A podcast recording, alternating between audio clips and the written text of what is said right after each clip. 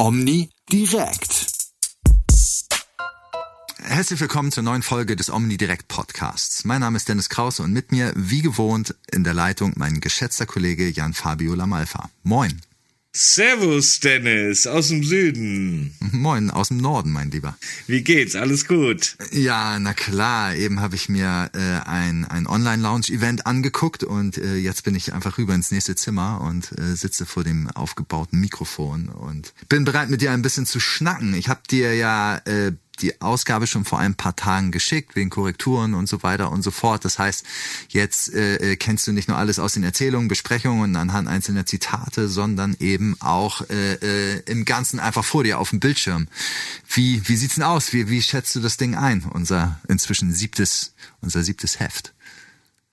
Ja, genau. Ähm, ich denke mal, wir beide sind äh, ziemlich schnell zu der Feststellung gekommen, dass wir in diesem Heft ganz viel über neue Wege sprechen. Ja, ja, das denke ich auch. Und wir haben uns natürlich zusammen die Frage gestellt, ähm, wo man neue Wege geht. Ähm, muss man da unbedingt alte Zöpfe abschneiden? Kann man da nur alte Zöpfe abschneiden? Und ähm, ist das unbedingt auch immer der richtige Weg? Ja, darüber haben wir ja äh, gestern, als ich kurz äh, davor war, das Editorial aufzuschreiben, auch schon drüber geredet. Da kommt ja dann auch noch mit zu äh, die die große Frage: Führen neue Wege eigentlich immer besser, komfortabler, vielleicht sogar erträglicher zum Ziel? Ne? Das sind ja so ein bisschen so die Fragen, die wir uns anhand dessen gestellt haben. Aber äh, äh worauf du ja da anspielst, sind, wir haben in unserer neuen Ausgabe einige Beiträge, die eben von neuen Wegen erzählen, sozusagen, die einzelne Akteure oder auch Organisationen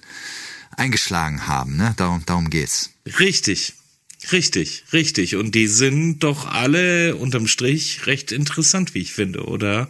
Welchen neuen Weg hast du denn für dich da entdeckt? Also dadurch, äh, äh, dass ich meine Beiträge, da sind ja auch, glaube ich, zwei auf jeden Fall dabei, wo es um, um neue Wege geht, das kannte ich natürlich alles schon. Insofern war ich dann zum Beispiel sehr geflasht von deinem Interview mit äh, Maximilian Bauer, beziehungsweise Max Bauer nennt man ihn eigentlich nur. Ne? Also wir haben, wir haben auch immer Max zu ihm gesagt. Also du hast den ja besucht besucht in, in, in München, ne? Ist das richtig? Ja, ich war sogar bei ihm direkt zu Hause, um genau okay. zu sein. Okay, du, du hast ihn besucht für dein Interview und, und ähm, die Headline des Artikels, er grüßt auch von unserer Titelseite. Es wird hoffentlich auch jetzt anhand unseres Gesprächs deutlich, warum wir uns da für ihn entschieden haben.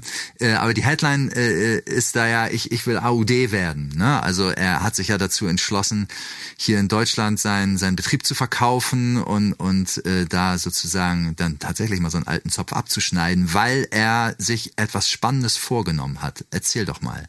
Ja, richtig. Ähm, genau deswegen war ich auch bei ihm direkt zu Hause und mhm. ähm, ich kam bei ihm abends an, es war schon dunkel am Nachmittag und so spät und ähm, wir waren, hatten uns verabredet, wollten abends was zusammen essen gehen und das haben wir dann auch gemacht und im Laufe oder im Zuge dieses Interviews ähm, erzählt er mir einfach mal so nebenbei, dass er ein paar Tage davor das sein Geschäft verkauft hat. Mhm. Eben für dieses Studium. Okay.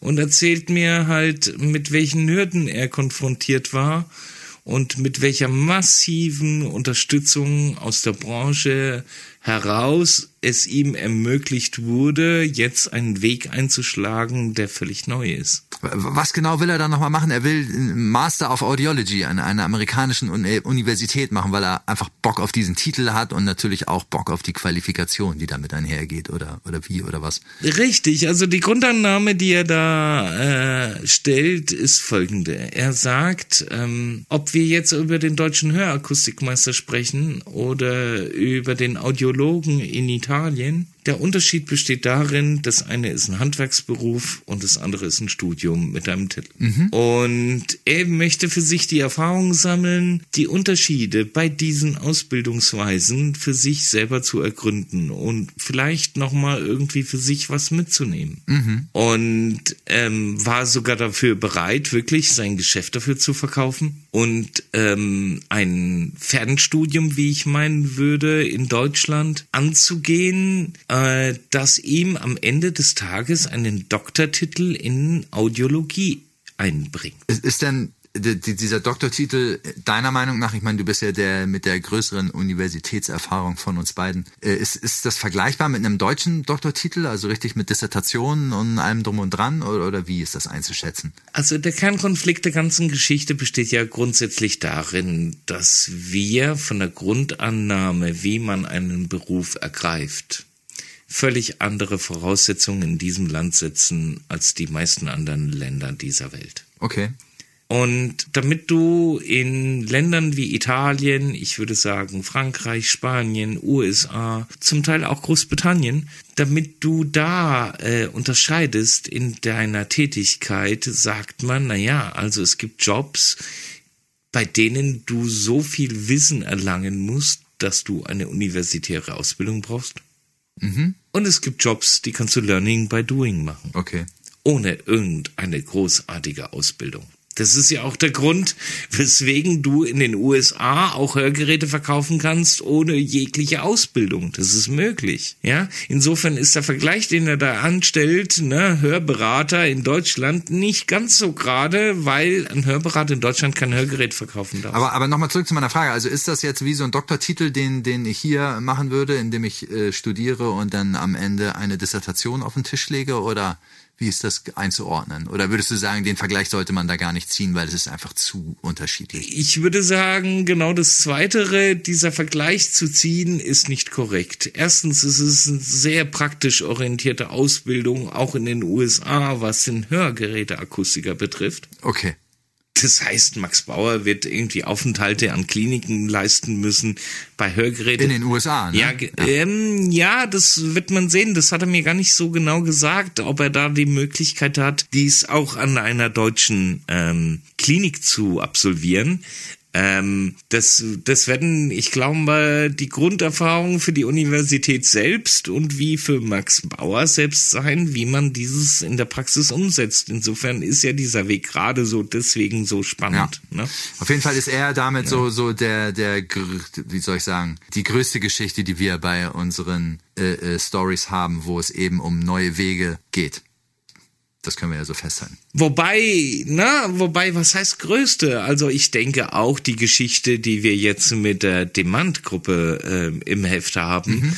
das zeigt doch auch, dass man extrem neue Wege ja, geht. Also da, da gab es ja äh, Anfang Januar äh, die Möglichkeit, mit dem Nils Wagner zu sprechen in Dänemark. Der ist Head of Global Retail bei Demand. Und der hat dann zusammen mit Torben Linde hier aus Hamburg äh, in der Videoschalte äh, einfach mal so die, die Hintergrundinformationen geliefert zu dem Thema Demand äh, übernimmt die Kerstin Ritter Betriebe. Und äh, da wurde dann natürlich schon deutlich draus, dass die äh, ihre Haltung geändert haben. Das sagt er da auch. Ne? Also er sagt, äh, mir gegenüber im Interview, ich nehme mal an, dass er das auch in den anderen Interviews erzählt hat, weil das werden ihn sicherlich alle gefragt haben, äh, warum jetzt dieser Kurswechsel? Ne? Demand hat ja äh, bis vor kurzem, soweit wir alle wissen, ziemlich sicher dann wahrscheinlich ja sogar, äh, keine Betriebe in Deutschland äh, gehabt. Nun haben sie diese 18 Betriebe gekauft.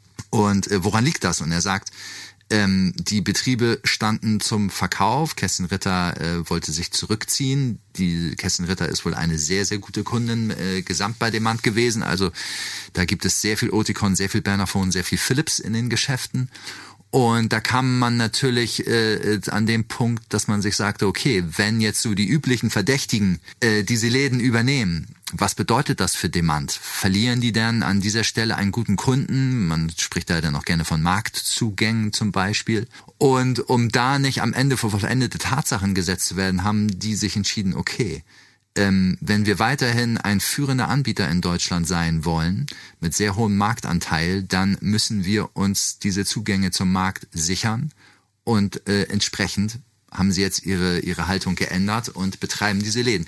Sie, sie tun das, wie ich finde, recht, recht vorsichtig. Es wirkt alles sehr bedacht, sehr vorsichtig. Natürlich auch zielstrebig. Ich meine, das ne, ist ein global tätiger Konzern, börsendotiert äh, in Kopenhagen. Ähm, die werden das schon alles auch äh, mit dem nötigen Elan verfolgen, denke ich. Aber ähm, ja, es zeugt einfach auch hier von einer, von einem Kurswechsel, sage ich mal. Ne? Auch wenn das jetzt vielleicht äh, äh, radikaler klingt, als es am Ende ist. Aber am Ende ist es einfach so, ja, äh, ganz viele, viele Jahre haben die äh, keinen eigenen Retail in Deutschland betrieben.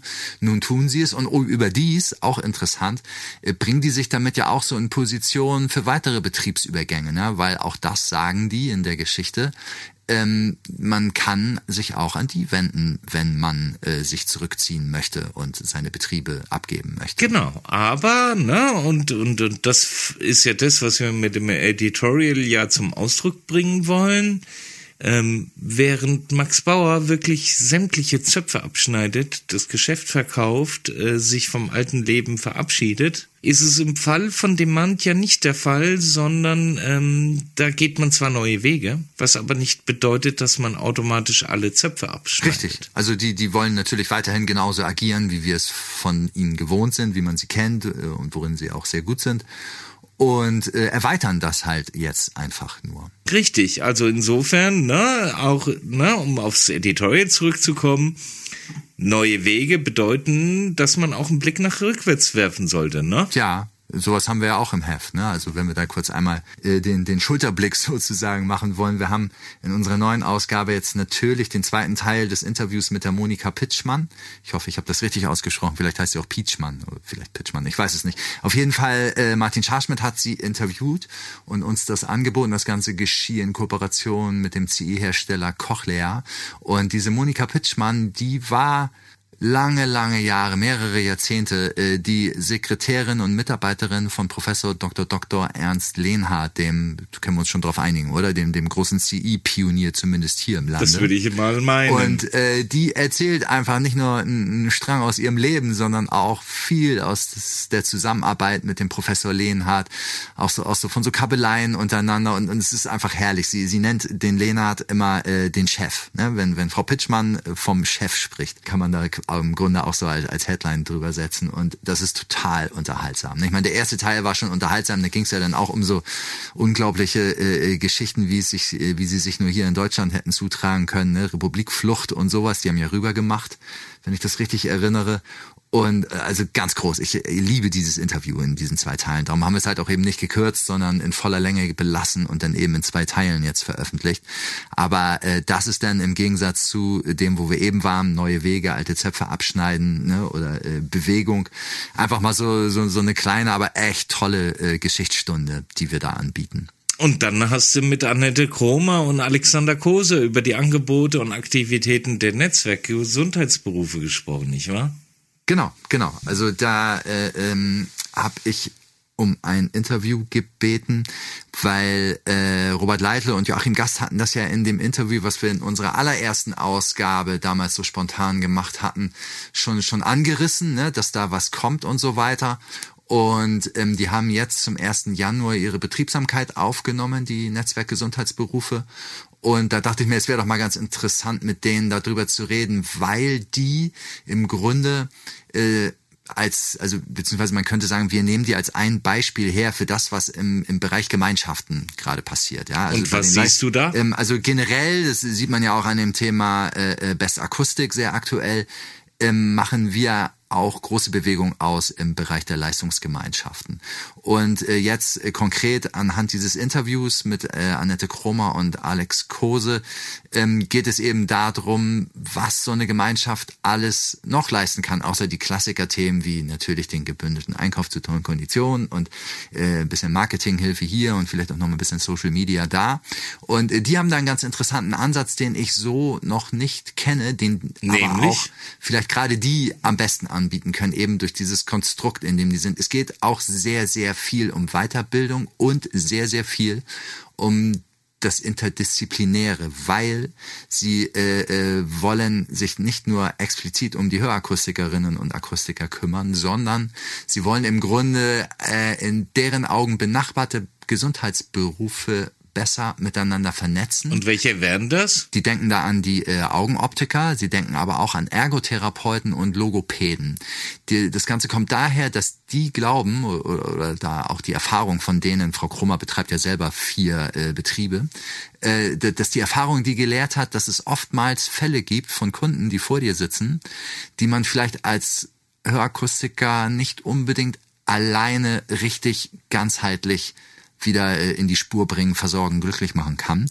Und äh, daraus entstand dann wohl bei denen die Idee, wenn die Leute untereinander richtig gut verzahnt sind, wenn es da einen regen Austausch gibt und so weiter, dann kann man diesen Menschen noch viel besser helfen, als man es eh jetzt auch schon alleine könnte. Ne? Aber auch du hast ja noch mindestens eine weitere Geschichte am Start, wo es auch im Grunde zumindest um, um sowas wie neue Wege geht. Äh, du bist nämlich nach Berlin gefahren. Gut, das ist kein so neuer Weg, da warst du schon, schon öfter. Aber du bist nach Berlin gefahren und hast dich mit den Leuten von Alteos getroffen. Alteos, für alle, denen äh, dieser Name noch nichts sagt, äh, das ist eine zum AXA-Konzern gehörende Hörgeräteversicherung, sage ich jetzt einfach mal, ne? kann man so sagen, oder? Genau. Und die hast du das zum ist sogar ein Tochterunternehmen der AXA. Genau. Und die hast du äh, zum Interview besucht, weil wir äh, schon viele, viele Jahre uns für dieses Thema Hörgeräteversicherung interessieren, aber irgendwie nie so richtig einen guten Zugang gefunden haben. Hier und da hat mal jemand was erzählt, aber wollte dann noch nicht zitiert werden und dies und jenes und d. Und äh, äh, durch Zufall hast du ja den einen von den beiden äh, während des Kongresses bei uns im Hotel, wo wir übernachtet haben, im Fahrstuhl getroffen und hast dann natürlich gleich die Verbindung geknüpft. Bist da hingefahren und, und erzähl doch mal, was, was war da los? Naja, also wie du schon angerissen hast, das Thema interessiert uns also mindestens schon fünf Jahre, wenn nicht gar länger. Ja. Und die Frage, die ich mir zu Beginn, ganz am Anfang, so ganz äh, grün hinter den Ohren gestellt habe, war eigentlich, weshalb gibt es so wenige Anbieter in dem Bereich? Mhm. Ja, denn wenn man mal ja. so genau hinguckt, gibt es ja zwei, drei Leute, vier.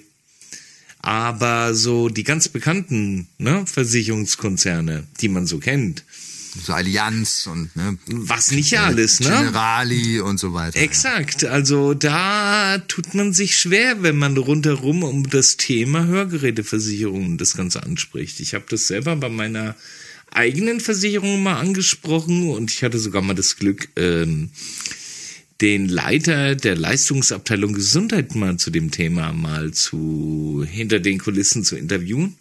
Mhm. Aber am Ende des Tages kam nie was heraus. So.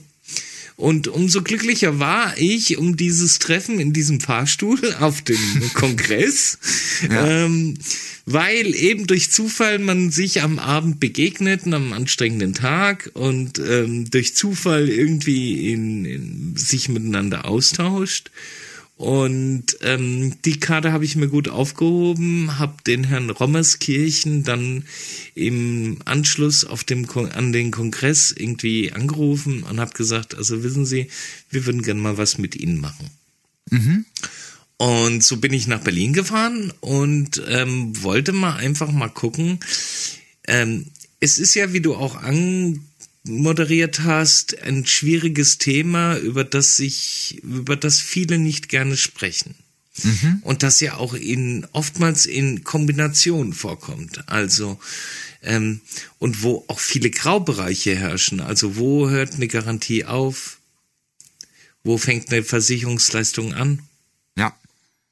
Ähm, ist es denn überhaupt wichtig, eine Versicherung abzuschließen, weil sich ja auch viele Akustiker schwer damit tun, so was, ähm, ich sag mal, äh, ihrem Kunden anzudrehen, in Anführungsstrichen. Ja. Sie sind ja keine Versicherungsmakler oder sowas in der Richtung. Also mhm.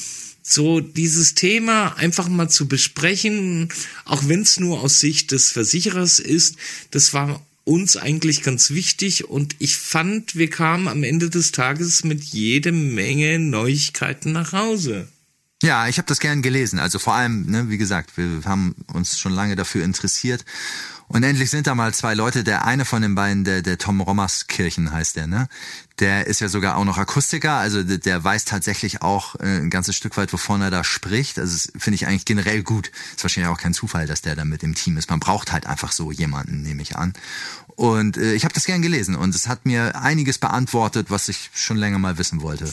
Genau, also von daher, ähm, eine, eine, vielleicht sollte man eine Sache vorausschicken, weswegen sich das auch viele durchlesen sollten. Warst du dir bewusst, dass es ein Versicherungsaufsichtsgesetz gibt? Äh, ich habe das schon mal gehört, aber mein Bruder ist in der Versicherungsbranche und wir haben schon öfter mal über sowas geredet. Darum war, klang es irgendwie für mich jetzt nicht vertraut, aber irgendwie hatte ich das schon mal gehört. Aber äh, frag mich da bloß nichts Genaues. Aber als Laie nie jetzt mal Leben. gesprochen, nie im Leben, nie im Leben oder? Ja. Aber irgendwie, so. ich meine, ey, wir und wohnen in Deutschland. Was erwartest du? ne? Und wir haben auch, also es freut mich auch außerordentlich, einen äh, äh, sicherlich der gesamten Branche wohlbekannten Gastautoren äh, dieses Mal äh, erstmals dabei. Torben Linde hat ihn äh, äh, beim Oticon-Symposium sehr sympathisch anmoderiert, ne? den äh, in Deutschland, nee, wie hat er gesagt, den in Hamburg deutschlandweit bekannten The One and Only Horst Warnke hat einen Gastbeitrag in der neuen Omni direkt äh, geschrieben. Und zwar geht es da um das äh, äh, ja immer noch recht neue Musikprogramm My Music von Oticon. Er schilderte einige Hintergründe zur Entwicklung, zur Idee. Äh, und äh, für mich als als äh, Musikfan ist das natürlich total interessant. Und ähm, jetzt und freut mich umso mehr, wenn ich dann sehe, dass wir so wenige Gastautoren bis jetzt hatten. Richtig. Richtig, richtig. Ich meine, das war ja auch so ein bisschen das, was wir, wir haben uns ja ziemlich mutig aus dem Fenster gelehnt, als wir äh, Omni direkt vorgestellt haben, ganz am Anfang und haben ja da äh, gesagt, Leute, ähm, auch so als Teil äh, der Differenzierungsstrategie von uns zu unseren Mitbewerbern wollen wir versuchen, möglichst wenig äh, Gastautoren im Heft zu haben. Wir haben uns, wir haben immer gesagt, wir haben kein Problem mit Gastautoren, auch gerne in jedem Heft mal jemanden, aber eben nicht äh, mehr als die Arbeit der Gastautoren darf niemals mehr sein oder auch nur annähernd so viel wie die von uns als Redaktion, weil uns es natürlich sehr wichtig ist, dass wir den den Stempel aufdrücken dem Ganzen pro Ausgabe. Richtig. Aber ähm, ja, ich hatte es ja immer gesagt, wir sind nie verschlossen äh, gegenüber äh, potenziellen Gastbeiträgen. Und äh, letztes Jahr auf der äh, Oticon-Tour hier in Hamburg kam Horst auf mich zu und hatte mir das angeboten und da habe ich mich natürlich sofort gefreut. Und äh, kurz vor Weihnachten hat er mir das dann alles rübergeschickt. Und ähm, jetzt ist der Beitrag da. Sehr schön, sehr schön. Mhm. Na, abgerundet wird das Ganze dann natürlich von einem weiteren zweiten Teil äh, dieses, in diesem Fall zum Oticon-Symposium. Da hatten wir ja im äh, Januar-Heft ähm, einen größeren Beitrag zu diesen beiden sehr wissenschaftlichen Vorträgen, die es dort im November gab. Jetzt im zweiten Teil gibt's auch noch einen äh, sehr audiologisch geprägten Vortrag von Horst Warnke, der von einer neuen Methode zur Messung der Höranstrengung berichtet. Insofern, also ich glaube, wir haben eine schöne Ausgabe, in der wirklich ähm, der Stichpunkt Neue Wege schön ähm, umschrieben wird. Mhm und ich finde, du hast eine ganz tolle Antwort in dem Editorial geliefert, die für. Was meinst du da? Ja, du hast eine ganz tolle Antwort geliefert in deinem Editorial. Neue Wege zu gehen ist immer eine Frage der Individualität. Es kann sinnvoll sein. Ja. Es ja, also es ist halt einfach unterschiedlich, ne? Also es kommt halt echt immer drauf an. Es klingt so bescheuert altklug oder auch eben überhaupt nicht klug, wenn man auf so eine Frage mit ja, kommt drauf an antwortet. Aber es ist eben so, glaube ich. Ne? Und äh, insofern, ja, danke. also, in diesem Sinne, lieber Dennis, bist du zufrieden damit, ja? Ich denke schon. Ich denke schon gibt viele Betriebe, die wirklich interessiert sind an dem, was wir tun. Sonst würde ich nicht so viele Anrufe erhalten jede Woche. Ja, da sollten wir vielleicht nochmal, apropos Anrufe, das, das, das wollen wir doch allen Leuten jetzt nicht vorenthalten, oder? Also ich meine, äh, Stichwort, Gerne doch. Stichwort der liebe, liebe Marco Binder. Ja, also äh, und, äh, äh, die Binders sind ja die Titelhelden unserer Ausgabe Nummer 6. Jawohl, ähm, herzliche erzähl, Grüße nach Böblingen. Äh, auch aus Hamburg herzliche Grüße.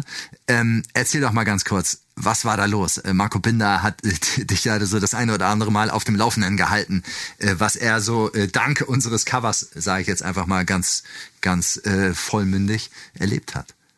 Naja gut, also man sollte vielleicht vorausschicken, dass wir ja in diesem Monat ausnahmsweise mal äh, ja mit der Printausgabe zuerst aus erschienen sind. Und Richtig. unser digitales Magazin erst irgendwie ein paar Tage später erschienen ist und wir sogar auf einen Podcast verzichtet hatten, falls ich dich erinnern darf. Ja, der, der Urlaub. Es war, ich, ich war im Urlaub. in Ordnung. Ich hoffe, unsere Hörer werden uns das in jedem Fall verzeihen. Und, Schön äh, auf Balkonien. Genau, genau, genau, in Zeiten von Corona. Und Genau. insofern hat uns es umso mehr erstaunt. Normalerweise kriegen wir ja nicht viel Feedback, oder? Es ist mit der Omni direkt alles viel mehr geworden als äh, äh, an alter Stelle. Da, das, das würde ich schon sagen. Also das ist schon mehr Feedback. Exakt. Und bei Marco hat irgendwie etwas stattgefunden, ähm, was für uns irgendwie neue Dimensionen aufgestoßen hat. Der konnte sich irgendwie gar nicht irgendwie vor Gratulationen retten. Und ging sogar so weit, dass, halte ich fest, ähm, am Tag nach der Erscheinen der Printausgabe, deswegen ähm, die Info am Anfang, bekam Marco die E-Mail eines alten Kunden, der sehr weit weg von dem alten Geschäft wohnt. Mhm, stimmt, der ist irgendwie umgezogen von Süddeutschland in, in Irgend tiefsten sowas in der Richtung. So das, ne? Und äh, der meldete sich, ähm, weil er beim neuen Akustiker Marco auf dem Cover von uns entdeckt hatte. Und erhielt den Kommentar von dem neuen Akustiker, lieber Kunde, jetzt weiß ich, warum Sie so hohe Ansprüche haben. ja, Also insofern allein schon dieses Feedback, das tut ihm sehr gut, das tut uns sehr gut und wir freuen uns und hoffen natürlich, dass wir in Zukunft auch wieder solche Tore aufstoßen können. Und insofern freut uns es, dass es so gut angekommen ist und nochmal liebe Grüße nach Böbling. genau das. Aber gut, wir wollen die Zeit hier nicht überstrapazieren, mein Lieber, äh, sondern blicken auch wieder nach vorne, ohne das, was hinter uns liegt, dabei zu vergessen, sage ich jetzt ganz einfach. Und ähm, beginnen mit den Arbeiten an Omni Direkt Ausgabe 8. Die mit Gewissheit sehr, sehr spannend werden wird. Gut. Also, lieber Dennis, dann freue ich mich auf ein neues. Äh, das tue ich auch, mein lieber Jan. Also, wir äh, bleiben in der Leitung oder was auch immer. Auf Wiederhören, ihr Lieben. Bis bald. Tschüss, tschüss, tschüss, tschüss, tschüss. Omni direkt.